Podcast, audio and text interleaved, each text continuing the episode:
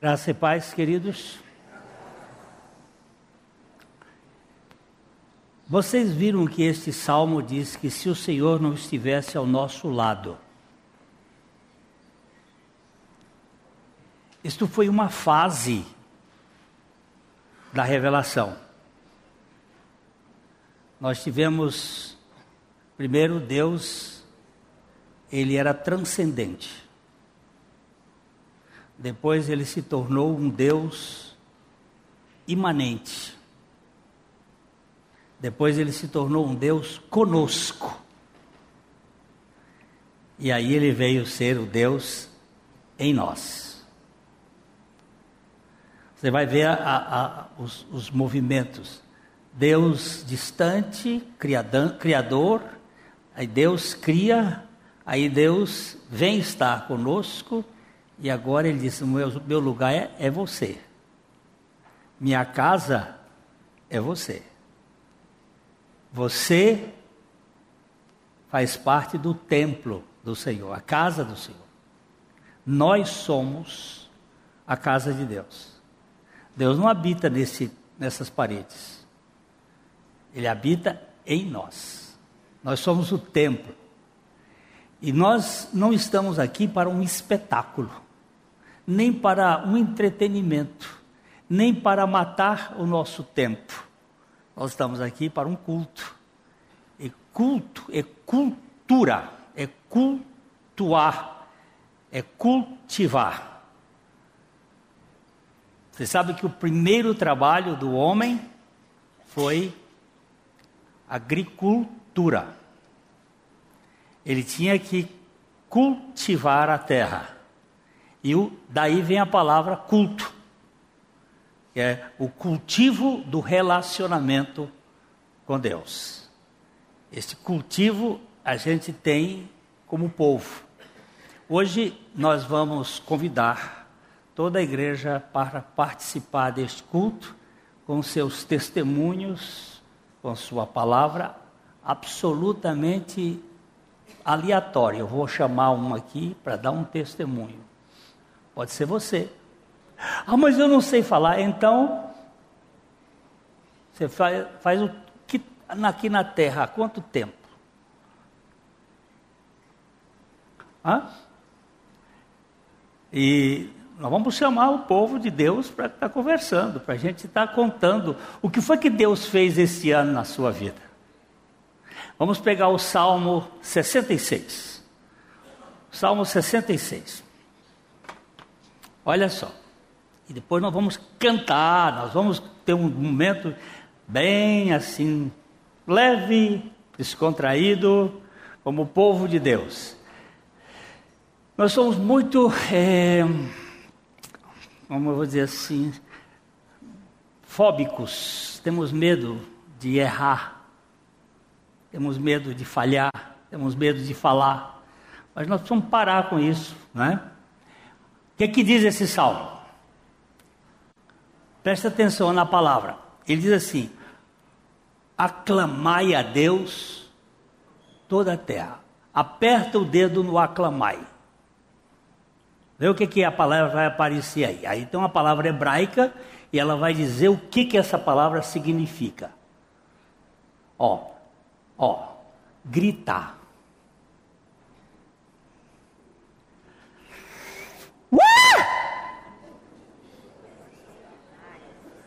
A gente é tão, tão tímido.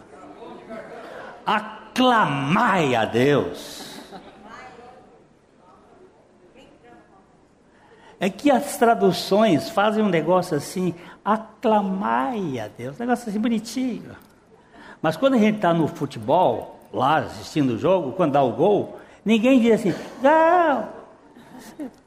Porque aclamai a Deus vamos voltar, ó, gritar, bradar, tocar trombeta, dar brado de guerra ou grito de alarme. É um negócio assim, entusiasmado. Eu tenho uma salvação que não tem mais tamanho. E eu digo, ó oh Deus, obrigado. O Senhor é tão bom. Aquela coisinha pífia, miúda, sem graça. Não, aclamai. Vamos voltar lá. Vamos voltar lá. Aclamai a Deus, quem? Toda a terra. Salmodiai a glória do seu nome. Dai glória ao seu louvor. Dizei a Deus que tremendos são os teus feitos, pela grandeza do teu poder. A ti se mostram submissos os teus inimigos. Prostra-se toda a terra perante ti, canta salmos a ti, salmodiai o teu nome, vinde e vede as obras de Deus, tremendos feitos para com os filhos dos homens. Converteu o mar em terra seca, atravessaram o rio a pé, ali nos alegramos nele. Ele, em seu poder, governa eternamente. Os seus olhos vigiam as nações. Não se exaltem os rebeldes. Bendizei, ó povos, o nosso Deus. Fazei ouvir a voz do seu louvor. O que preserva com vida a nossa alma e não permite que nos resvalem os pés. Pois tu, ó Deus, nos provaste acrisolaste-nos como se, como se acrisola a prata. Tu nos deixaste cair na armadilha, oprimiste as nossas costas, fizeste que os homens cavalgassem sobre as nossas, a nossa cabeça, passamos pelo fogo e pela água, porém, afinal, nos trouxeste para um lugar espaçoso. Entrarei na tua casa com holocaustos, prostrar-me-ei, os pagar-te-ei os meus votos, que proferiram os meus lábios e que no dia da angústia prometeu a minha boca. Oferecer-te-ei holocaustos de vítimas cevadas com aromas de carneiros, imolarei novilhos com cabritos. Vinde, ouvi todos vós que temeis a Deus, e vos contarei o que tem Ele feito por minha alma. Se eu no coração contemplar a vaidade, o Senhor não me teria ouvido. Entretanto, Deus me tem ouvido e me tem atendido à voz da oração. Bendito seja Deus que não rejeita a oração, nem aparta de mim a sua graça. Que salmo, que salmo precioso ele não aparta. E tem esse trecho que está aí no meio, ele diz assim: Acrisolaste-me como se acrisola a prata. Olha só. Tu nos deixaste cair na armadilha, oprimiste as nossas costas, fizeste que os homens cavalgassem sobre a nossa cabeça Passamos pelo fogo e pela água, porém afinal nos trouxeste para um lugar espaçoso. Você pensa que Deus estava por fora do sofrimento deste ano? Você sabe como é que se faz um vinho? Pega a uva e pisa nela, e ali começa o processo. E ele tá, usa a mesma expressão aqui eles cavalgaram sobre as nossas cabeças. Mas afinal de contas, o Senhor nos trouxe para um lugar espaçoso. Então nós estamos aqui para louvar e adorar o Senhor, agradecer por tudo. Olha, tem um cântico aqui que, que diz assim: A Deus demos glória. A Deus demos glória. Eu, eu vejo às vezes que nós somos pífios no, no cântico. É, ontem alguém me falou que a gente manda muitas pessoas ficarem em pé e nós temos uma turma que já está com os joelhos ruins. Então nós não vamos fazer muito ficar de pé, porque diz que as pessoas estão velhas, tem uns velhos reclamando.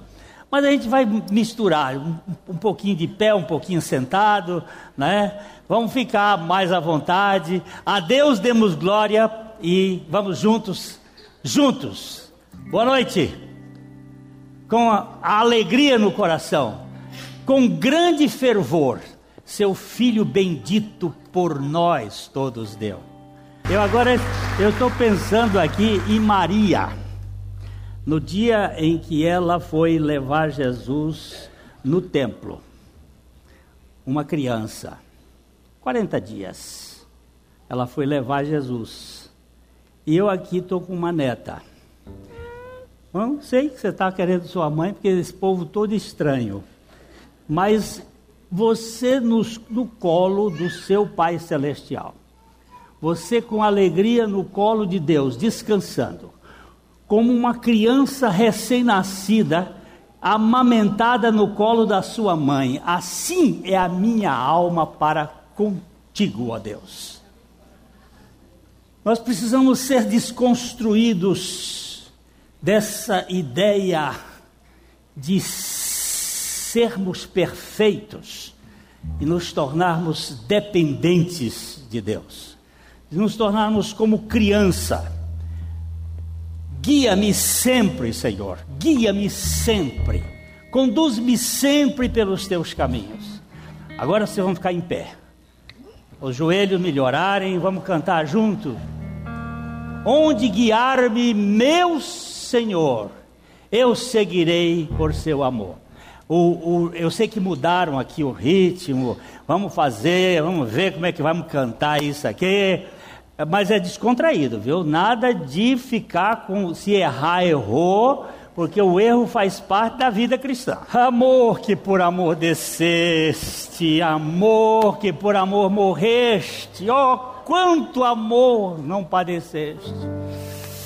Ai meu Deus, este cântico me lembra um velho professor, James Musgrave, um homem que marcou muito a minha vida.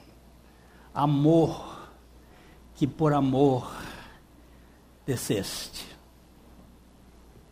Ele não desceu porque foi obrigado mas foi por amor para buscar gente como eu e você, para nos libertar da tirania do nosso ego, para nos libertar das manias da nossa alma, para nos tirar da escravidão do nosso pensamento, de querer levar vantagem neste mundo, vivermos para a sua glória. Quando você chegar no céu, Deus vai fazer uma pergunta para você.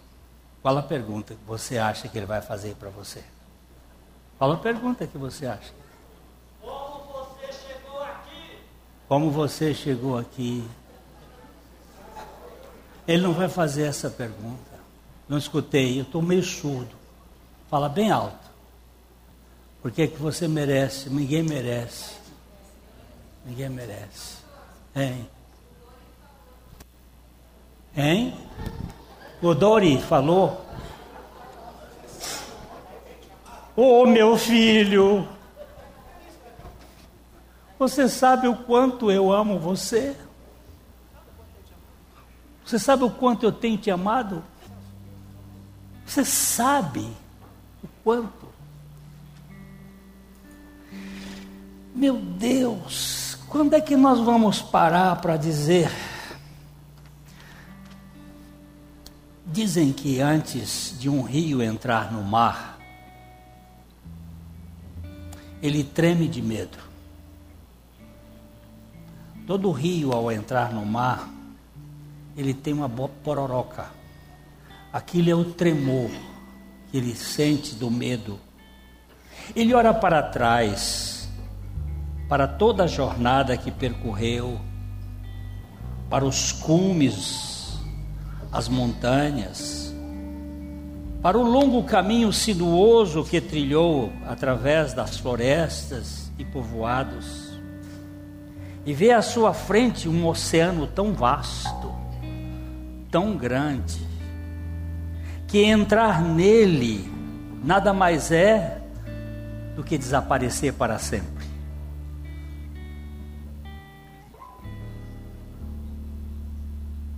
Mas não há outra maneira. O rio não pode voltar. Ninguém pode voltar. voltar é impossível na existência. O rio precisa se arriscar e entrar no oceano. Somente ao entrar no oceano, o medo irá desaparecer. Porque apenas então o rio saberá que não se trata de desaparecer no oceano, mas tornar-se oceano. Quando nós entramos no amor de Deus, nós nos perdemos e nos achamos. Nós ganhamos a dimensão do que é absoluto.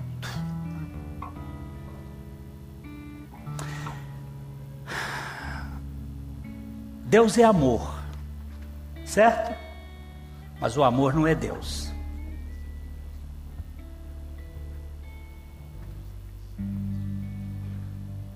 Porque se o amor fosse Deus, um substantivo abstrato tornar-se-ia o absoluto.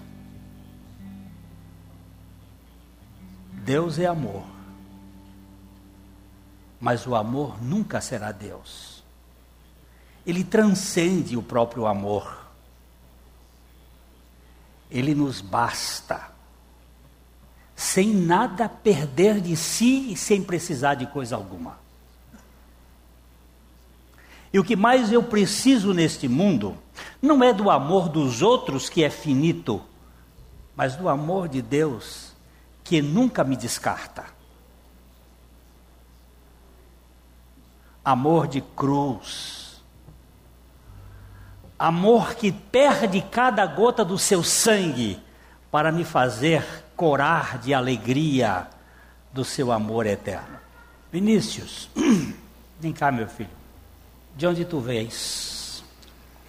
Eu venho do estado do Espírito Santo. O que, que você veio fazer aqui? Eu sou servidor público na esfera federal e vim removido pelo meu trabalho. E o que, que aconteceu com você? Eu, conversando esses dias, cheguei à conclusão, conversando com a minha esposa, com alguns amigos, de que ser abençoado, até, não sei se é um pouco radical, mas a única bênção, eu acho, bênção mesmo, é a revelação de Cristo que os demais, as demais coisas, vitórias, derrotas, são fatos dessa vida cristã. E eu fui abençoado. Cristo foi revelado a mim, através do Espírito Santo. O que, que ele representa para você? É o alicerce, é tudo. Cristo é tudo em todos nós. O que, que você faz na vida? Estou tentando fugir. Mas eu estou empurrando para lá. Eu trabalho como policial rodoviário federal.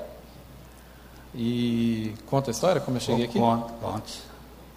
Eu, quando era adolescente, eu comecei a receber na minha casa um jornalzinho que chamava O Semeador. Eu morava lá no estado do Espírito Santo. E eu comecei a receber lá na minha casa um jornal dessa igreja aqui. Eu tinha 16 anos, mais ou menos. E me chamava muita atenção a, a maneira como eram escritos os artigos. Eu já frequentava a Igreja Batista desde pequeno, mas era muito diferente para mim a maneira como aquilo era escrito. Eu não tinha muita convicção sobre a centralidade de Cristo. Estava dentro do sistema religioso, buscando fazer a minha parte.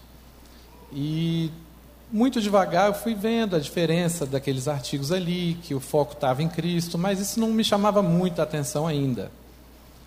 E acho que até por influência daquele daquele jornalzinho que eu recebi, eu comecei a falar que eu tinha o sonho de morar no sul do Brasil. E isso eu estava lá no Espírito Santo. As pessoas ouviam, meus pais ouviam, ficavam, falei, ah, legal, um dia você vai, beleza. Mas uma boa parte dessa influência também é porque eu sempre senti muito calor e queria vir para o sul para não transpirar tanto até. E aí pegou o Londrina. Até tinha um apelido de suado, os colegas, não, suado, estava sempre suado. E, e eu esqueci disso. Eu falei tanto isso, falava que era um sonho. Em determinado momento da vida, as coisas vão acontecendo, faculdade, e fiz o concurso para esse órgão que eu trabalho hoje, a Polícia Rodoviária Federal, e assumi lá no estado do Pará. Cara que não gostava de calor. Foi peguei, parar lá. Peguei 47 graus em Santarém, uma época bem quente. E quando estava lá, surgiu a oportunidade de ser removido para o Paraná. Surgiu a opção de vir para cá. Mas antes disso, só fazendo um, um parêntese, é, estava em Altamira, no estado do Pará, trabalhando lá com a Fernanda. O Lucas tinha um ano e pouquinho, a gente estava morando lá. E surgiu uma oportunidade de uma missão aqui, no sul, não disseram aonde. Ah, quem quer ir para o sul para uma missão temporária lá? Falei, ah, lógico que eu quero ir.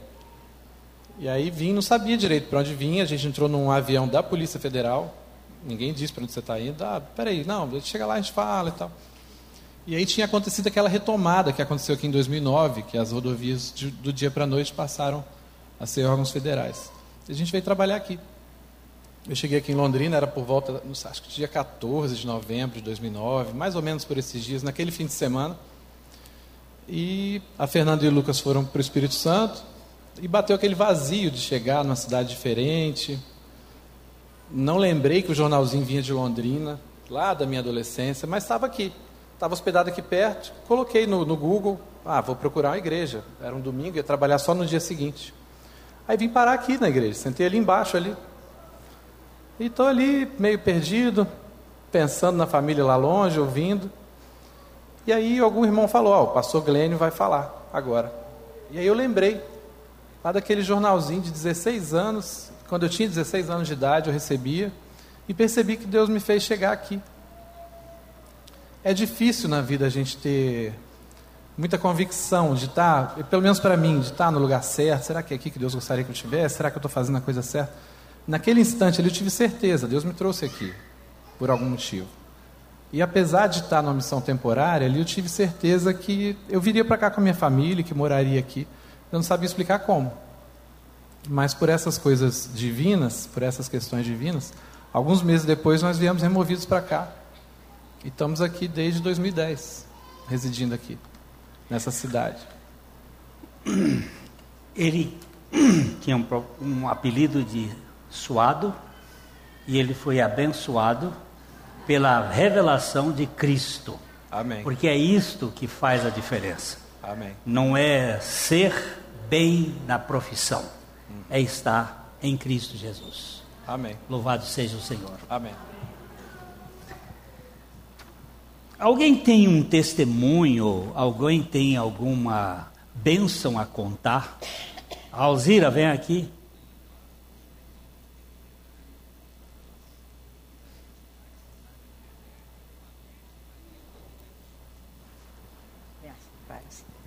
Graça e paz. Graça e paz, Alzira. A expressão bênção é quando você, é, quando ele te transporta do império das trevas para o reino do Filho do seu amor.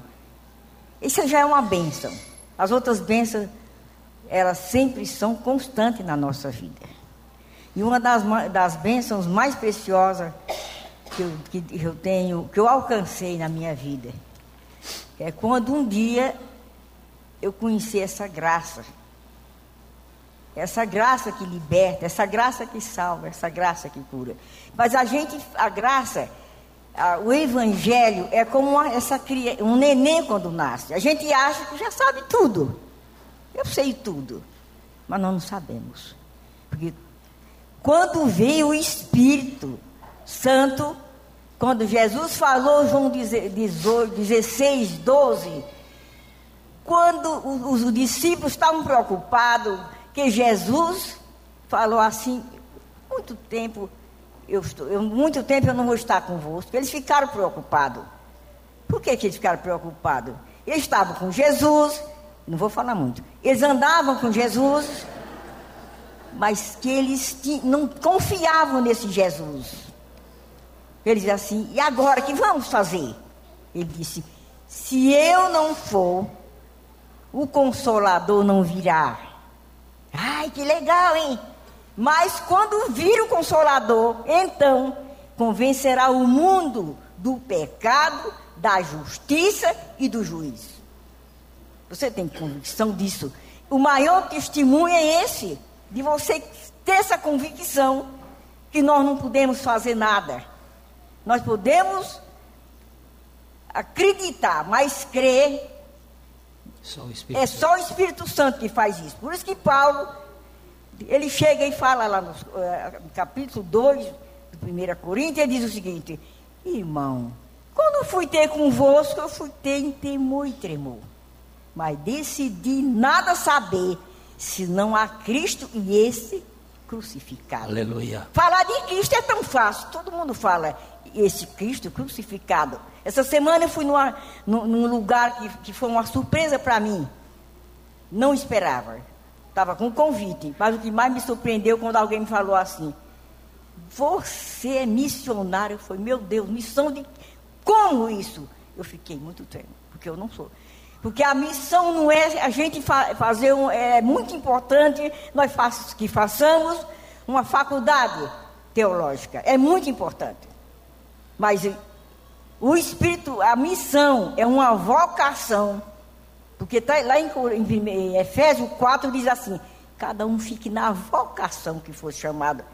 A vocação não é o homem que chama, não é uma opção. Vocação é do alto.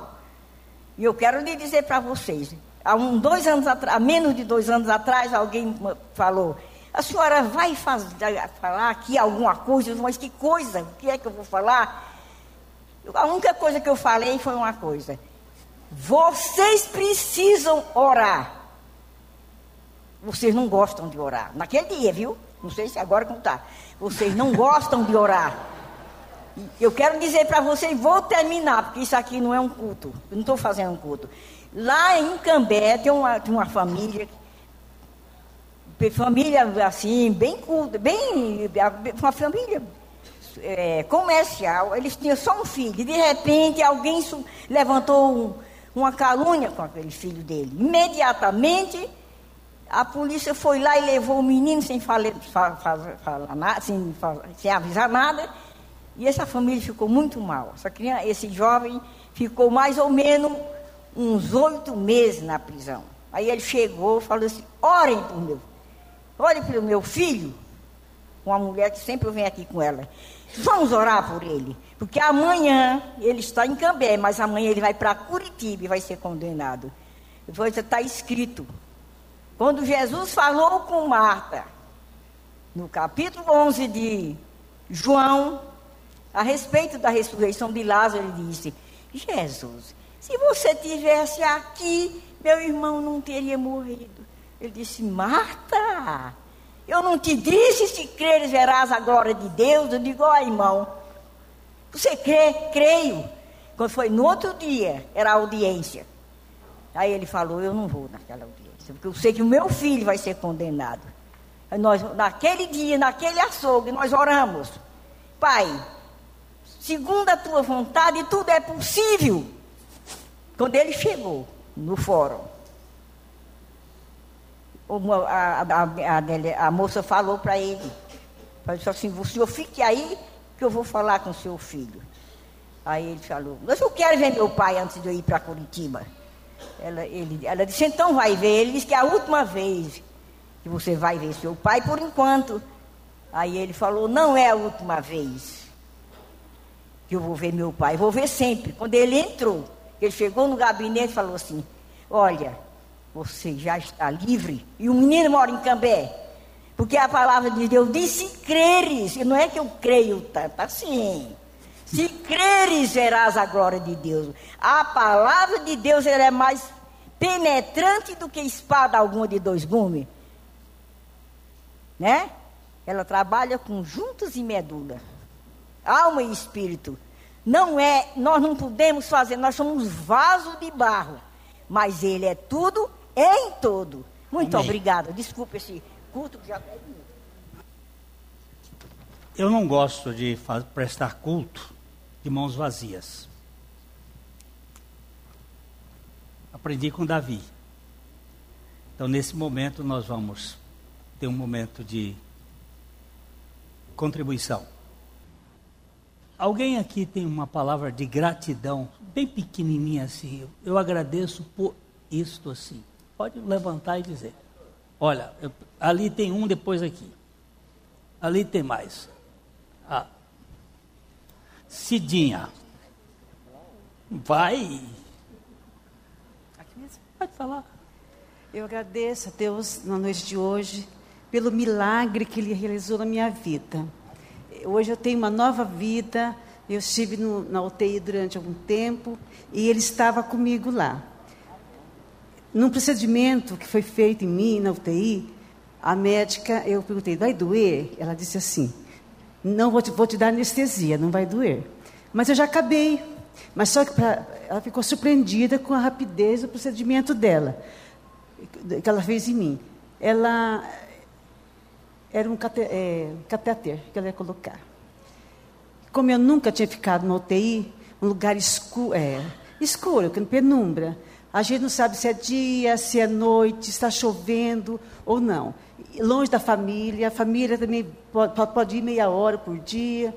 E quem, me acompanhou aqui foi o pastor Dagoberto. Ele é, esteve em casa e fiquei 18 dias, parte do tempo fiquei na UTI e o restante é, internamento domiciliar. Eu tive a pneumonia dupla, mas ela se espalhou para o corpo todo a infecção.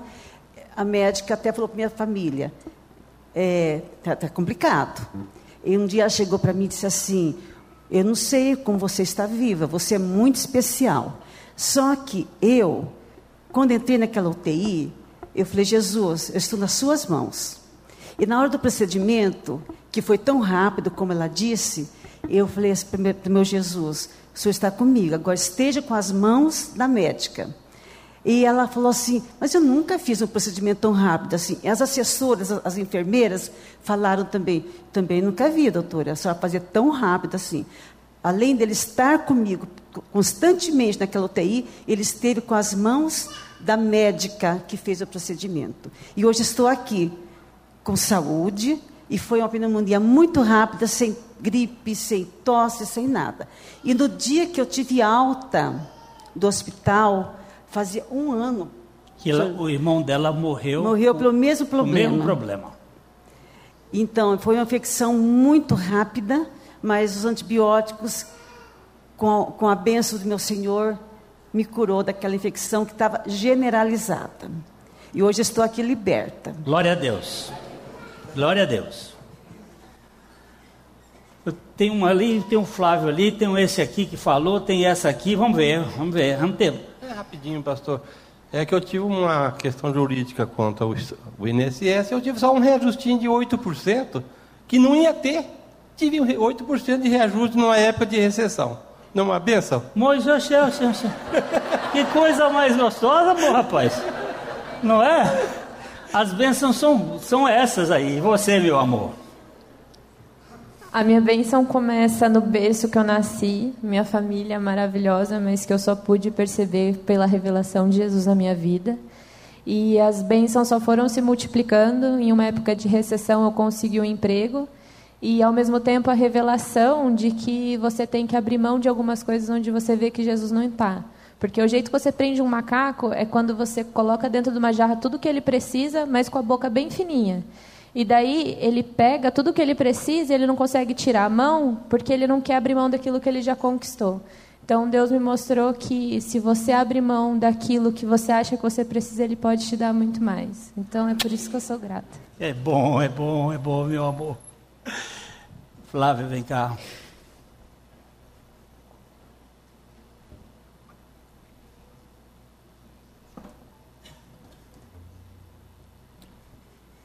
Que gratidão você tem aí, Flávio? Bastante, mas eu vou ser bastante breve.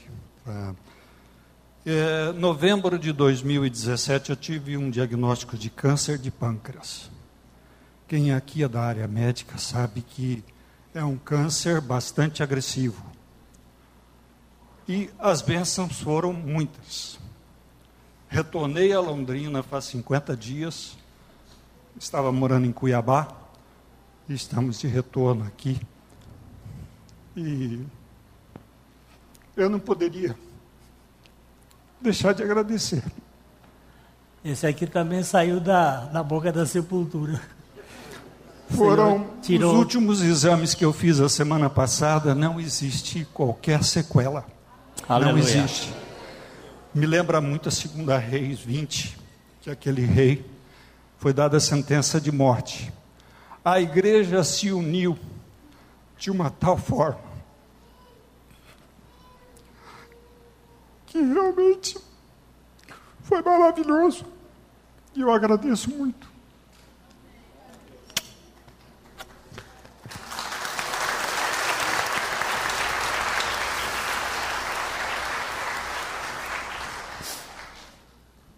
É dinheiro, é saúde, são filhos. Esse ano eu tive três netas.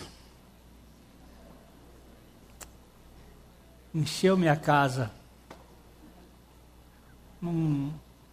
Tanta alegria. Problemas, mas os problemas não são problemas.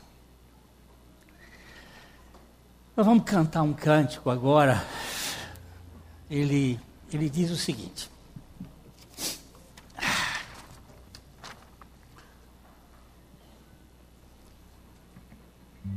Aquele que de amor por nós a morte se entregou e em união tomando-nos do mal nos libertou que nos levou de novo a Deus, o Deus, de, o Pai de todo o amor. Esse cântico eu sempre peço, digo, quando eu morrer fisicamente, no dia vocês cantem esse hino. E esse é um das, dos cânticos que eu mais gosto. Você só pode louvar a Deus quando você vir de fato o que ele significa para a sua vida. Você não foi criado para ser Deus. Você foi criado para viver na dependência de Deus. E você foi criado para o louvor da sua glória. Você não pode louvar o que você não valoriza. Se você tem os, o valor de Cristo, você vai louvá-lo com alegria. Amavas-me, Senhor, não tendo ainda, a luz ainda surgido lá no céu, ao mando Criador. Ele me amava já lá, antes que eu existisse. Aliás, o Spurgeon disse assim: Ele me amou antes que eu existisse, porque se fosse depois que eu existisse, Ele não me amaria. Foi antes mesmo que eu existisse. Vamos cantar este cântico maravilhoso. Aqui nós tivemos uma aula de teologia. Mas mais do que isso, está aqui é a revelação do Deus que fez toda a obra desde a eternidade, sem nada deixar para que nós façamos. Vamos abrir só um pouquinho o texto da palavra de Deus em Filipenses capítulo 4. Paulo está escrevendo esta carta. É uma carta bem interessante, quatro capítulos.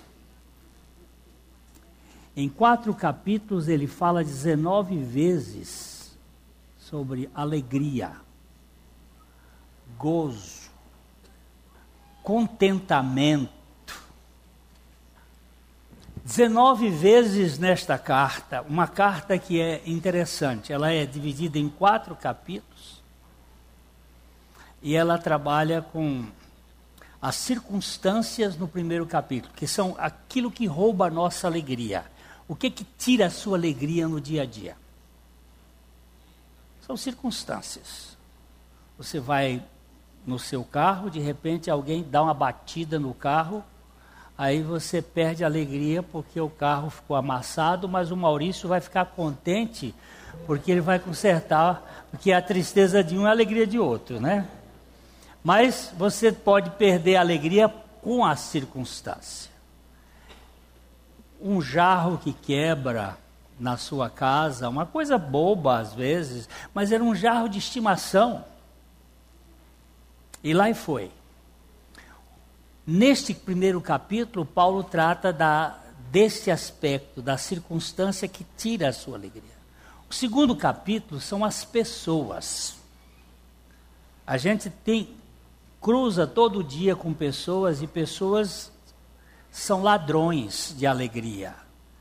Com palavras às vezes ríspidas ou palavras que ferem, magoam, elas tiram a sua alegria. A terceira questão, no capítulo 3, ele fala sobre as coisas, coisas que a gente perde, coisas que a gente tem. Eu me lembro de um dia que nós estávamos em Curitiba, minha esposa e eu, e vinha um casalzinho de, de lua de mel. E elas estavam ali no mesmo hotel que a gente, nós conversando, ela, a moça estava tão triste, porque vinha de lua de mel lá na Argentina, e naquele tempo, é, as máquinas fotográficas eram diferentes hoje, que a gente bate foto no, no, no, no celular e tem tudo ali. Eles tinham uma, uma, comprado uma máquina fotográfica, o ladrão roubou toda a história da lua de mel deles. Você imagina? Uma coisinha de nada, mas aquilo tirou a alegria daquelas coisas que você tem, coisas que você perde. E o último capítulo ele vai tratar sobre a preocupação. É um ladrão terrível. A preocupação rouba a nossa alegria. Você, preocupação é você estar ocupado antes de, de se ocupar, pré-ocupado. E aqui Paulo trabalha essa questão desse ladrão e ele diz aqui no versículo 10: 10. Alegrei-me, alegrei-me sobremaneira no Senhor. Porque agora, uma vez mais, renovastes a meu favor o vosso cuidado, o qual também já tinhas antes, mas vos faltava oportunidade. Vamos voltar ao versículo 4, só para a gente dizer assim: este, esse é o, é o refrão deste aqui. Ele diz: Alegrai-vos sempre no Senhor, outra vez digo: alegrai-vos. Isso, é um, isso é uma, uma espécie de moto que Paulo faz nessa carta. Alegrai-vos. Sempre. Aonde? No Senhor. Outra vez digo: alegrai-vos. E aqui ele estava dizendo que ficou muito contente, aí no versículo 10 pode voltar lá no 10, ele disse: Mais uma vez vocês tiveram oportunidade de, de cuidado de mim e eu me alegrei muito. Mas eu digo isso não por causa da pobreza, porque eu aprendi a viver contente em toda e qualquer circunstância. Gente, esta palavra contente, esta palavra contente, é talvez a palavra mais importante na vida de uma pessoa. O contentamento. Se você for orar, olhar no grego, pode ver a palavra, ela vai, vai falar sobre autarquês. Autarques, autarquia. Nós temos essa palavra em português. É aquele que tem em si o bastante, que não precisa buscar fora. Que não precisa buscar do lado de fora, é o suficiente para si mesmo. Que está bastando, você não precisa. Qual é a pessoa mais rica do mundo?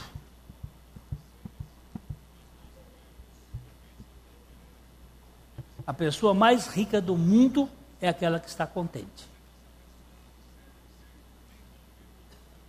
Seja com pouco ou com muito. Está contente.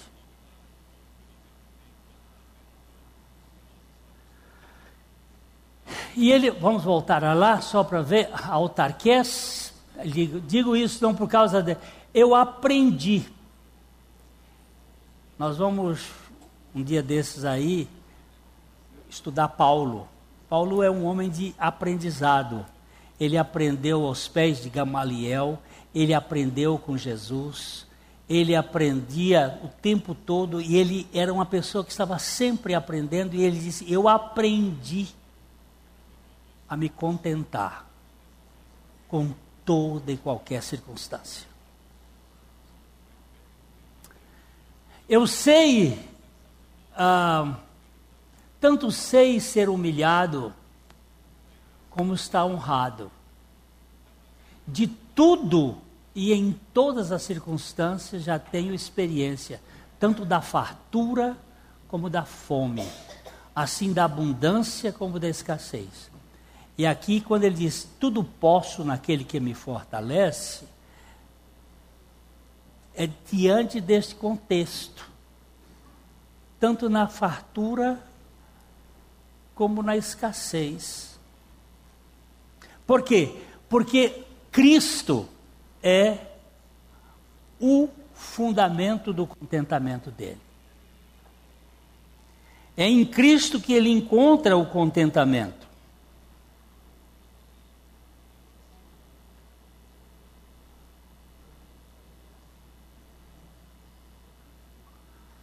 Clarice Lispector disse o seguinte: sou dramática, sou intensa, sou transitória e tenho uma alegria em mim que quase me deixa exausta.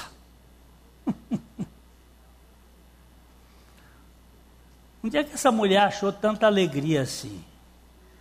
Sou dramática, sou intensa, sou transitória e tenho uma alegria em mim que quase me deixa exausta.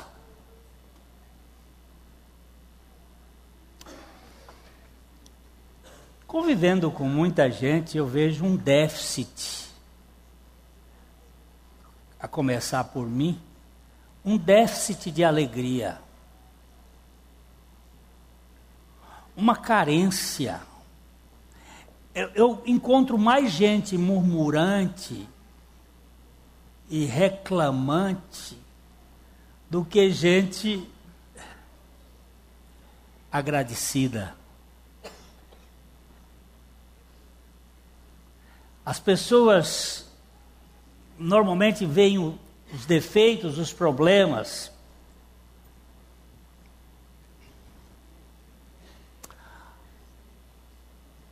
eu, eu fui procurar alguns escritores. Carlos Drummond de Andrade diz assim: ser feliz sem motivo é a mais autêntica forma de felicidade.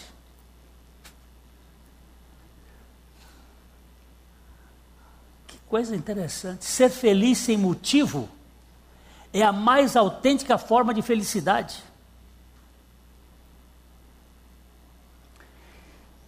E aí eu encontrei o meu irmão John Piper, ele dizendo: Este é o propósito universal de Deus para todo o sofrimento cristão. Mais contentamento nele e menos satisfação no mundo. Por que, que nós passamos por algumas dificuldades? Para buscarmos mais contentamento em Deus do que nas outras coisas. Há três tipos de buscas de satisfação. A primeira é quando eu busco em mim, nos meus feitos, nas minhas realizações. Eu gosto de elogios. Eu não gosto de críticas. Então eu quero fazer as coisas para que as pessoas também me aprovem, porque aí nós vamos buscar a satisfação nos outros, no que os outros nos aprovam. Mas todas estas formas, tanto em mim como nos outros, eles me deixam exaustos. Porque eu estou buscando contentamento naquilo que acaba.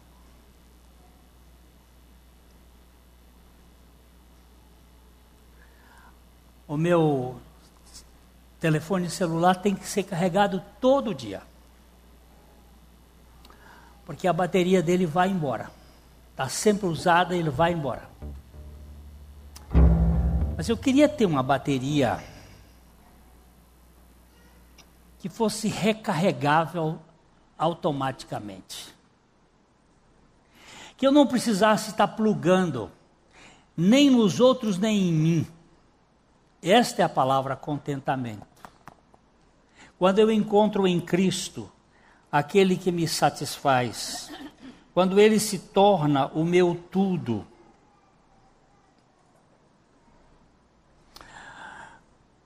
Gladys Steines, após servir os leprosos na Índia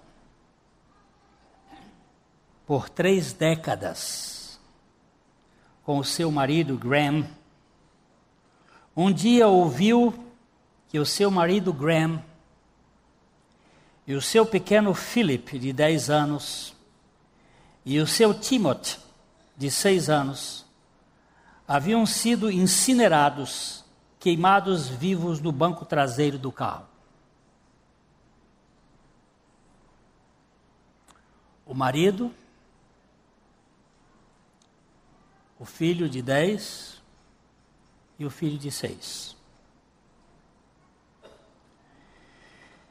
E ela disse aos jornalistas que vieram perguntar alguma coisa sobre como ela estava se sentindo: Eu só tenho uma mensagem para o povo da Índia. Não estou amargurada nem irada. Queimemos o ódio e espalhemos as chamas do amor de Cristo. gastou o resto da sua vida trabalhando para curar os leprosos. Não desistiu.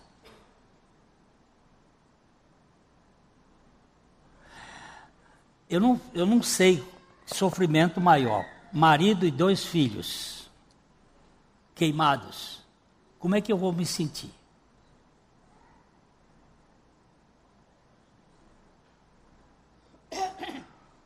O maior, o maior presente que Deus tem para você é Ele mesmo.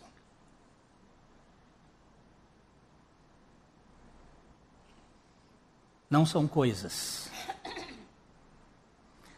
Não é o êxito da sua família. É Ele mesmo.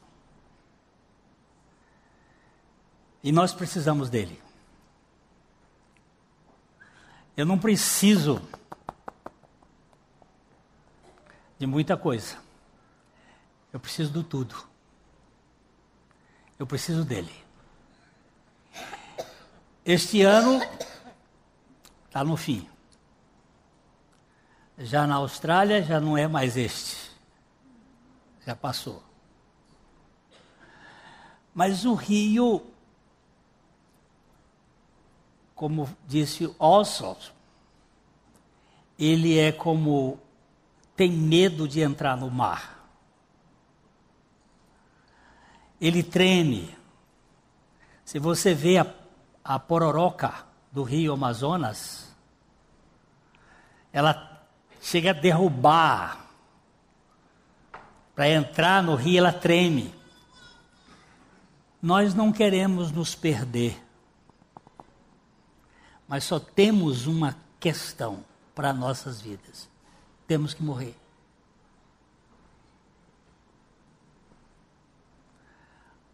Porque no dia em que eu e você morrermos em Cristo, toda a vida de Cristo vai se manifestar em nós. Acredita ou não? A Alzira disse: acreditar é fácil, crer que é difícil. Tá certo, Alzira? Todo mundo, eu acredito, mas na hora que queima o marido e o filho, Deus, onde o senhor estava? Em que céu, em que estrela tu te escondeste?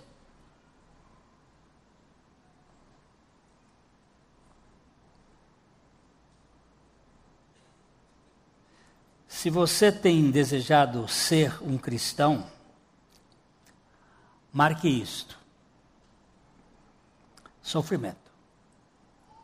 Se você não teve, ele ainda virá.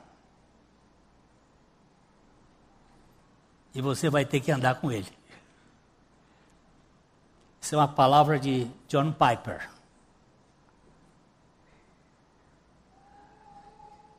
Ele, pois, por causa de Cristo, a vocês foi concedido que não somente crescem nele, mas que sofressem por ele. É concedido a você e é dado como um presente, como um grande laço que você irá sofrer. Um presente. O sofrimento faz parte dessa vida.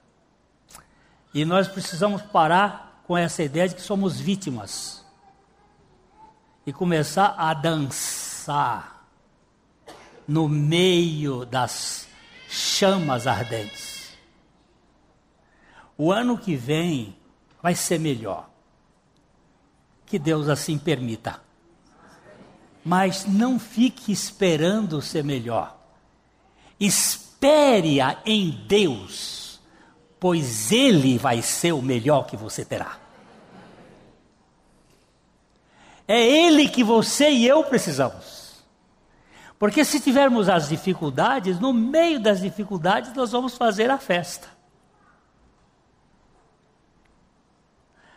Se paz a mais doce me deres gozar, se dor a mais forte sofrer, ou seja o que for, tu me fazes saber que feliz eu já sou com Jesus. Que história é essa? A história de Horácios, aquele aquele advogado de Chicago, dono de uma bela, como é que se chama de advocação? Banca, né? Banca de advocacia. Pegou fogo em Chicago em 1870, pegou fogo na cidade, cerca de dois terços da cidade pegou fogo, queimou o, escritório dele, parte das riquezas dele foram embora.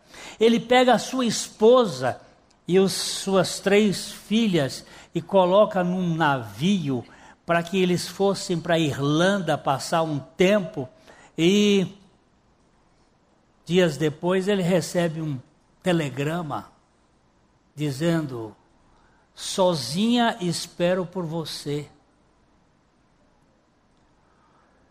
Na entrada do Canal da Mancha, o navio afundou e morreram as tuas filhas, as três filhas. E ele vai agora se encontrar com ela, e no navio ele compôs esse hino. Embora me ataque o cruel Satanás, e ataque com vis tentações, ó oh, certo eu estou, apesar provações, que eu sou feliz em Jesus, meu Senhor. Esse homem estava além da circunstância, estava além das pessoas, estava além das coisas, estava além das preocupações. Ele estava no, no fulcro, no centro do problema. Qual é o centro do problema? A própria intimidade com Deus. Nós temos um ano, eu espero que seja bem melhor e a gente faz todas aquelas coisas, ainda mais mudança de governo e coisas assim, e todo mundo com esperança. Eu tenho visto gente mais alegre, eu tenho visto o Brasil um pouco mais alegre em alguns pontos, tem assim uns movimentos. Tudo isso é passageiro, meu irmão. Agora, se você nutrir em Cristo, ainda que perca marido, filho, mulher, que perca tudo, embora a vida vá, por nós Jesus está e dar-nos a seu reino. Disse Lutero no hino dele. Eu espero que você e eu nutramos em Cristo o amor onipotente, efetivo e protetor de Deus, nos poupa das calamidades desta vida e nos traz segurança para a alegria eterna nele. Alegria nele. Não procure se alegrar nas coisas, nas pessoas, nas circunstâncias, mas alegre-se nele. Alegrai-vos sempre no Senhor. Outra vez digo, alegrai-vos. É um exercício. Eu estou aprendendo a dar graças. Não é fácil. Não é fácil. A gratidão é psicologicamente falando, a arma mais poderosa que você pode ter para a melhor construção da sua saúde. Ser grato. A crítica ela corrói, a lamúria, a lamentação, ela mas quando você começa a agradecer, isso comprovações científicas mostram que o cérebro, as nossas sinapses nervosas, elas funcionam diferente. Quando você dá graças, já o organismo, os hormônios agradecem também. Eles começam a funcionar de uma maneira muito mais leve. E eu escrevi um artiguinho está no, no Facebook da, da Mussurana que pegou a jararaca. E, e foi tão importante aquele negócio para mim que me impactou ver aquela cobra é, mussurana sendo picado pela jararaca. A jararaca picava umas três ou quatro vezes e não faz efeito porque ela é imune ao veneno da, da, da botrópica, o veneno botrópico da jararaca. Ela pica, mas não faz efeito. E quando é que você e eu vamos ficar imunes aos problemas desse mundo, às críticas desse mundo, e, e, vamos dizer assim: bendito seja Deus que nos colocou nessa circunstância para o louvor da Sua glória.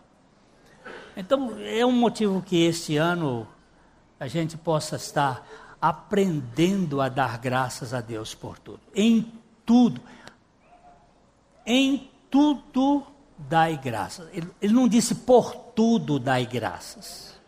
Presta atenção na preposição. Não é por tudo, é em tudo dai graças, porque esta é a vontade de Deus em Cristo Jesus. Eu não estou dando graça pela morte, eu estou dando graça no meio da morte. Eu não estou dando graça pela doença, eu estou dando graça em meio à doença. Graças te dou, Pai, porque nada está fora do teu controle. E você pode exercitar isto.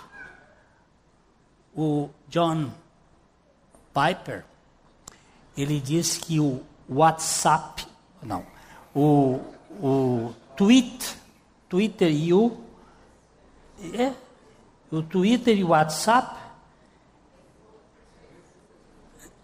eles vão servir no último dia para testemunhar de que nós não tivemos tempo para oração, eles vão testemunhar contra nós. E você diz assim: eu não tive, eu não tive tempo para oração. Mentira. Mentira, você e eu dizermos isso, que não temos tempo para oração, quando fica passando notícias e. Olha, eu vou até fazer um negócio. Gente, para de mandar tanta coisa. É tanto. Às vezes minha mulher me diz assim, eu digo, mas eu tenho que responder, e tenho tanta história, a mesma história, não sei quantas vezes vem, e aquela coisa. Para de mandar tanta besteira. Ontem falamos com o Fernando, nós vamos fazer um, um trabalho aqui com os nossos grupos, e mandam coisas besta, que fica mandando, mandando, e toma um tempo doido da gente. Se não fizer, também diz assim, não, não prestou atenção, não dá atenção para gente, já não dá atenção fisicamente, agora não dá atenção no, no troço aqui. Então, mas é tanta bobageira. E nós estamos precisando é, é, é, nos encontrar mais e, e lamber mais. E nós vamos agora gastar um tempinho antes de cantar. Vamos parar aqui, ó. nós temos uns minutos, nós vamos abraçar um ao outro